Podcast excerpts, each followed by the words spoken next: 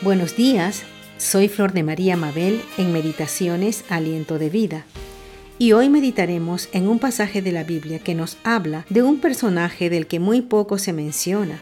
Vayamos al libro de Hechos, capítulo 16, versos 19 al 33. Dice, pero viendo sus amos que había salido la esperanza de su ganancia, prendieron a Pablo y a Silas y los trajeron al foro ante las autoridades, y presentándolos a los magistrados dijeron, estos hombres, siendo judíos, alborotan nuestra ciudad y enseñan costumbres que no nos es lícito recibir ni hacer, pues somos romanos.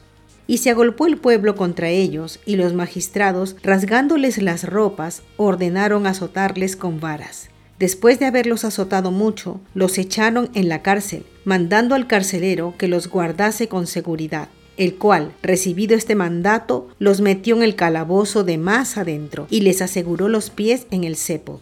¿Qué estaba pasando aquí? ¿Quién era Silas? Silas era un judío que también era un discípulo cristiano y que acompañó a Pablo en su segundo viaje misionero. También era profeta. En el libro de Hechos, desde el capítulo 15, podemos leer acerca de Silas, también llamado Silvano, quien salió de Antioquía juntamente con el apóstol Pablo para visitar a los hermanos en los diferentes lugares a donde ya Pablo había anunciado el Evangelio juntamente con Bernabé, y también para seguir predicando sobre la salvación por medio de Jesucristo a todos los demás lugares que visitarían. Y vemos que Silas salió con muchas expectativas, expectativas de conocer a muchos hermanos, expectativas de aprender de Pablo acerca de su ministerio, expectativas de predicar de Jesucristo, expectativas de ver almas salvadas, muchas expectativas. Pero, ¿qué es lo que vemos que ocurrió? Que algunas de esas expectativas se iban cumpliendo, pero a la vez también se encontró con muchas dificultades, con mucha oposición de parte de las diferentes personas que iban conociendo, pues no todos querían escuchar del Evangelio, ni todos querían aceptar lo que esto conllevaba al punto de que Pablo y Silas fueron golpeados y detenidos por las autoridades, azotados y por último encarcelados. No era eso lo que había esperado Silas que ocurriera en su viaje misionero. Esas no eran sus expectativas. Eso era lo que Silas pudiera haber dicho a Dios en modo de queja, ¿verdad?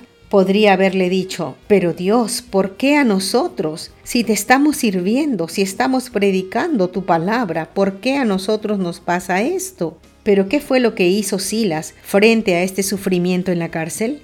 Leamos Hechos 16 del 25 al 33.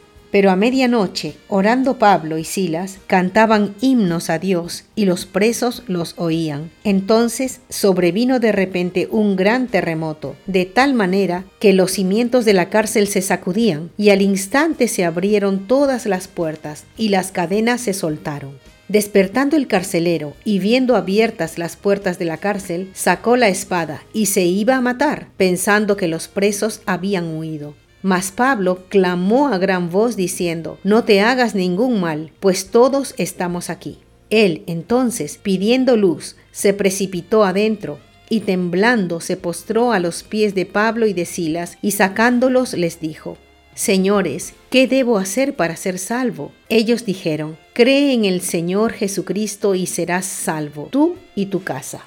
Y le hablaron la palabra del Señor a él y a todos los que estaban en su casa. Y él tomándolos en aquella misma hora de la noche, les lavó las heridas, y enseguida se bautizó él con todos los suyos, y llevándolos a su casa les puso la mesa, y se regocijó con toda su casa de haber creído en Dios. ¿Se dan cuenta, hermanos? Vemos aquí que en vez de quejas, Pablo y Silas oraban y alababan a Dios con himnos, y Dios envió su respuesta de forma espectacular abrió las puertas de la cárcel y quitó sus cadenas. El Señor se glorificó y muchos pudieron conocer el poder y el amor de Dios a través de Silas y de Pablo. Quizá las expectativas de Silas no se cumplieron al pie de la letra, pero sí se cumplieron los planes de Dios a través de la fidelidad de estos hombres. Y fue allí donde toda una familia y varios presos conocieron al Señor Jesucristo. ¿Tienes tú expectativas que aún no se han cumplido? No te quejes. Solo adora a Dios, ora y confía que Él cumplirá sus planes maravillosos a través de tu vida, aunque ahora quizás solo veas obstáculos y sufrimientos. Confía en Dios, porque Él actuará. Hasta otro día.